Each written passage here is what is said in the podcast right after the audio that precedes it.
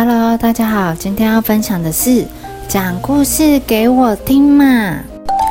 有一阵笑声和说话声吵醒了大野狼，大野狼咆哮着说：“谁这么大胆，敢打扰我的好梦？”他蹑手蹑脚地绕出大橡树，大野狼好奇地偷看。他看到了有一个爸爸和他的女儿舒舒服服坐在树干的另一端，他们在做什么呢？大野狼偷偷的靠近，他发现爸爸正在念故事给女儿听，那念出的文字像是有魔力，令大野狼听得入迷。大野狼错过了故事的开头，好可惜。换作是平常，大野狼早就把它们吞进肚子里了。可是他现在只想知道故事，他好想知道故事的结局。几分钟之后，爸爸停了下来，不念书了。他合上书本，站了起来。爸爸边说边牵着女儿的手说：“走吧，时间到了，妈妈正在等着我们呢。”大野狼心里很不满，不行，故事都还没说完，怎么可以走？眼看着他们离开时，咦？有东西从包包里掉了出来，该不会是？没错，是书，就是刚刚念的那一本书。大野狼一秒都没有浪费，他冲了过去，捡起了那一本书。太好了，真幸运！他马上就能知道故事的结局了。大野狼咬着书跑啊跑，跑到一个安静的地方。大野狼翻开了书，大野狼心想。什么？这是什么鬼符号？大野狼一个字也看不懂。他开始后悔自己太爱打猎，不爱读书。他要怎么知道接下来的故事呢？即使他努力回想刚刚听到的故事开头，再仔细盯着丰富的插图看，还是一点也看不懂。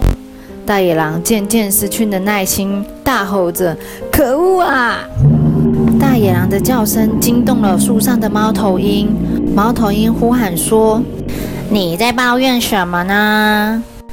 大野狼让猫头鹰看那本书，说：“我一个字都看不懂，你可不可以念给我听？”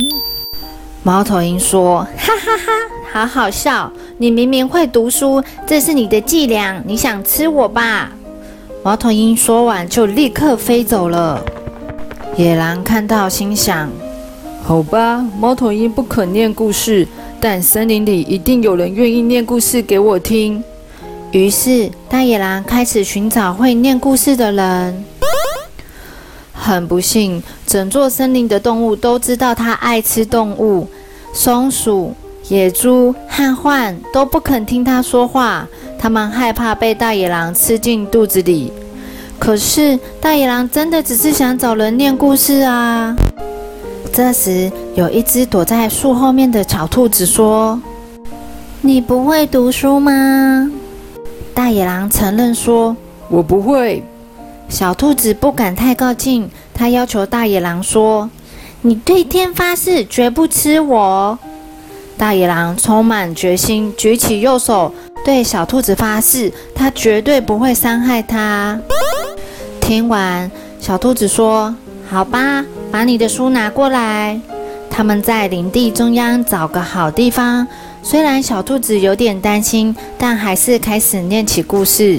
然后，神奇的事发生了，文字像是有魔法一样，大野狼完全陷进了故事里。只有在小兔子翻页时，它才会小心翼翼地靠近一些，好让小兔子继续念下去。小兔子说。好了，故事结束，然后合上了书本。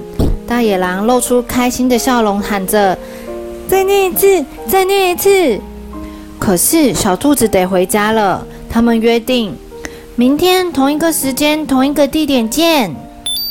隔天，大野狼兴冲冲的来了，嘴里咬着那本书，耐心的等候小兔子的到来。其他动物拦下小兔子，他们很担心小兔子的安危，都劝它不要去。野猪问小兔子说：“你确定没有危险吗？”獾向他保证说：“他一定是要计划吃掉你。”猫头鹰也插嘴：“这只大野狼太聪明了。”松鼠接着说：“不要去，很危险。”小兔子想要信守承诺，于是它跟大家说再见。大野狼看到小兔子时，开心地跳了起来。小兔子警告大野狼说：“好了，冷静，不然我要怎么念故事？”大野狼说：“好了，好了。”他坐了下来。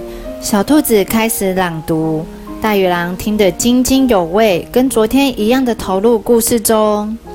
一遍，两遍，念了好多遍。小兔子问他：“你都听不腻吗？”大野狼拜托小兔子说：“一点都不腻，再念一遍。”过了一会，眼神锐利的大野狼站起来，他问小兔子：“等一等，小兔子，你想不想？”小兔子很害怕的问：“想不想什么？”大野狼回答：“教我读书。”小兔子犹豫了，这是很危险的赌注。如果大野狼学会读书，就不需要他念故事了。到时候大野狼肯定会陷害他，加一点洋葱，把它煮来吃。善良的小兔子最后决定相信大野狼，教大野狼读书。最后，大野狼也开始念故事给森林里其他的动物听。